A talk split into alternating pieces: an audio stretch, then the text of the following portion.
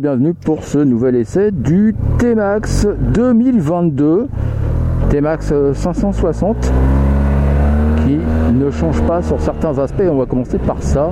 Alors déjà, le moteur. Le moteur, c'est toujours le bicylindre, 562 cm3, 47,6 chevaux et 55,7 Nm respectivement à 7000 et 5250 tours par minute. Bon ça ça change pas, c'est exactement les mêmes performances, il n'y a pas de changement sur la transmission non plus. Par contre, il y a d'autres petites choses qui changent. D'abord, le réglage des suspensions. Alors les éléments, c'est les mêmes.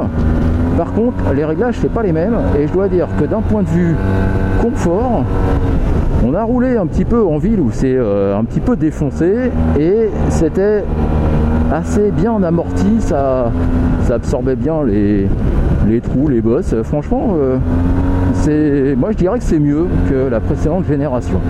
Donc sur l'amortissement, c'est pas mal.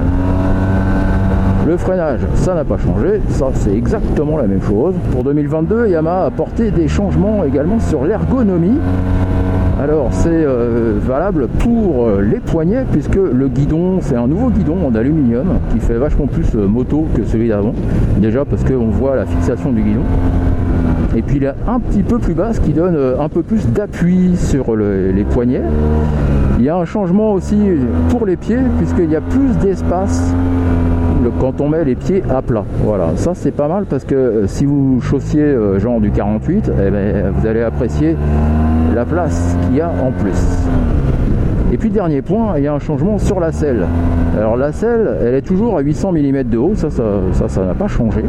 Ce qui va changer, c'est la profondeur, puisque maintenant on peut régler le dosseret sur euh, trois profondeurs. Donc si vous êtes un petit peu plus court ou que vous avez envie d'être assis un petit peu plus près du guidon, et eh ben, vous pouvez avancer le dosseret. Il y a trois positions hein, pour le réglage du dosseret avec 1,5 cm d'écart entre chacune. Voilà, ça laisse quand même 3 cm de, changement, c'est pas mal.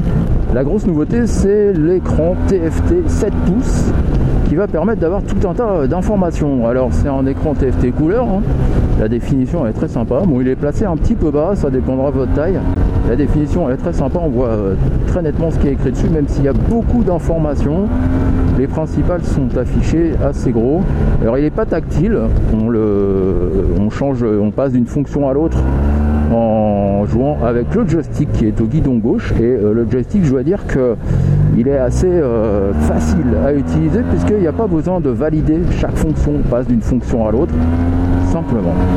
Alors on va s'attarder un petit peu sur, sur cet écran parce que c'est vraiment une grosse nouveauté qui donne accès à tout un tas de choses dont la connectivité puisque vous allez pouvoir connecter votre smartphone pour avoir accès à tout un tas de choses, dont la navigation. Alors on va parler un petit peu de la navigation parce que là-dessus, Yamaha, ils n'ont pas fait le choix de mettre Apple CarPlay ou Android Auto, eux, ils ont fait le choix de travailler avec Garmin. Et donc si vous voulez la navigation, eh bien il faut télécharger deux applis.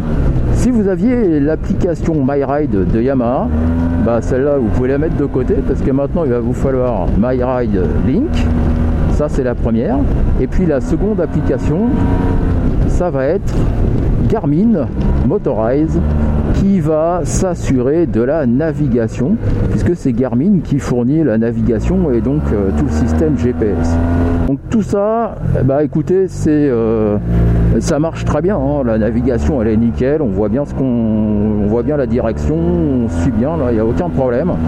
Ce qui est dommage, c'est que bah c'est pas Android Auto ou Apple CarPlay. Euh, surtout une navigation avec les, toutes les infos mises à jour en permanence et surtout l'info trafic. Yamaha n'a pas changé les suspensions de son T-Max, hein, c'est juste les réglages qui ont changé. Par contre, il y a une chose qui a changé, c'est que maintenant il a des jantes forgées à l'avant et à l'arrière. Yamaha nous dit qu'on a gagné en réduisant l'inertie de 10% avant et 6% euh, à l'arrière. Bon, ça c'est difficile à dire.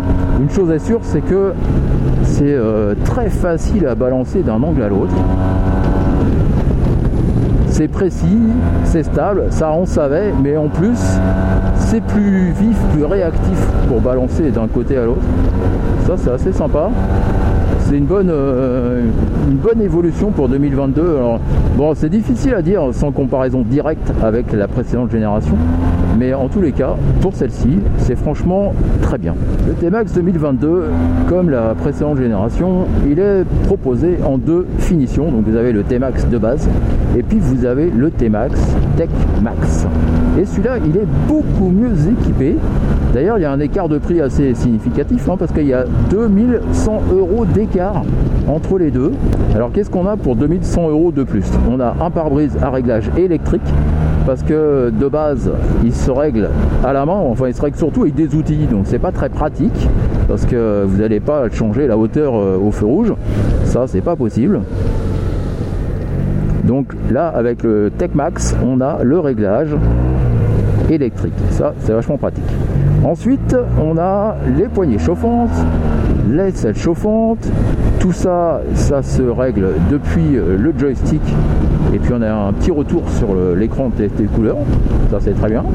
Sur les suspensions, il y a un réglage sur euh, l'amortisseur qui n'est pas proposé sur la version de base. Ça, c'est un petit peu dommage. Pour le confort, on a aussi les Komodo qui sont rétro-éclairés sur le Tech Max. Bon, ça, c'est pas primordial, mais c'est toujours sympa. Par contre, il y a un truc qui est dommage, c'est que le blocage de la béquille, et eh bien ça, c'est que sur le Tech Max. Parlons un petit peu du coffre. Alors le coffre, moi j'ai l'impression qu'il est un petit peu plus petit et surtout vous mettrez pas deux casques dedans. Alors vous pouvez mettre deux casques jet si vous n'avez pas de visière mais vous mettrez pas un casque intégral et un casque jet, euh, ça ça rentre pas. Vous ne mettrez pas non plus deux casques jet avec des grandes visières, ça ça fonctionne pas. Et il y a un petit détail euh, qui a aussi son importance avec cette euh, navigation qui nécessite un téléphone. Et eh bien dans le vide-poche qui est à droite du, carénage, dans le vide-poche, vous avez de la place qui est réservée pour ce téléphone avec la prise USB qui va permettre de le charger en permanence. Ça, ça va éviter qu'il se décharge si vous faites la navigation, c'est toujours sympa. Par contre, bah, du coup, il n'y a plus de vide-poche. Hein. La partie réservée au vide-poche, elle est toute petite. Vous ne laisserez plus une petite bouteille d'eau de 50 centilitres, par exemple. Ça ne rentre pas. Ou alors, faut enlever le support. Le support, il est amovible. Mais dans ce cas-là, bah, le téléphone il va se balader. Enfin bon, c'est pas forcément très pratique. On peut aussi le connecter en Wi-Fi, ce qui fait que du coup vous pouvez l'avoir dans la poche par exemple. Mais là, il va peut-être y avoir un problème d'autonomie. On va parler tarifs parce qu'en 2022, il y a quelques innovations sur le T-Max, mais il y a aussi une augmentation de tarifs un petit peu significative. Le T-Max de base, il a pris 700 euros et le Tech Max il ajoute 2100 euros et au total par rapport à l'année dernière c'est 1000 euros de plus donc ça nous fait le T-Max à 12 699 euros et le T-Max Tech Max à 14 799 euros.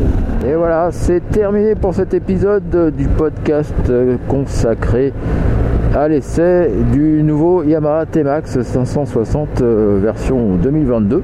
J'espère que ça vous a plu. N'oubliez pas de vous abonner au podcast et puis on se retrouve très bientôt pour un nouvel épisode et un nouvel essai.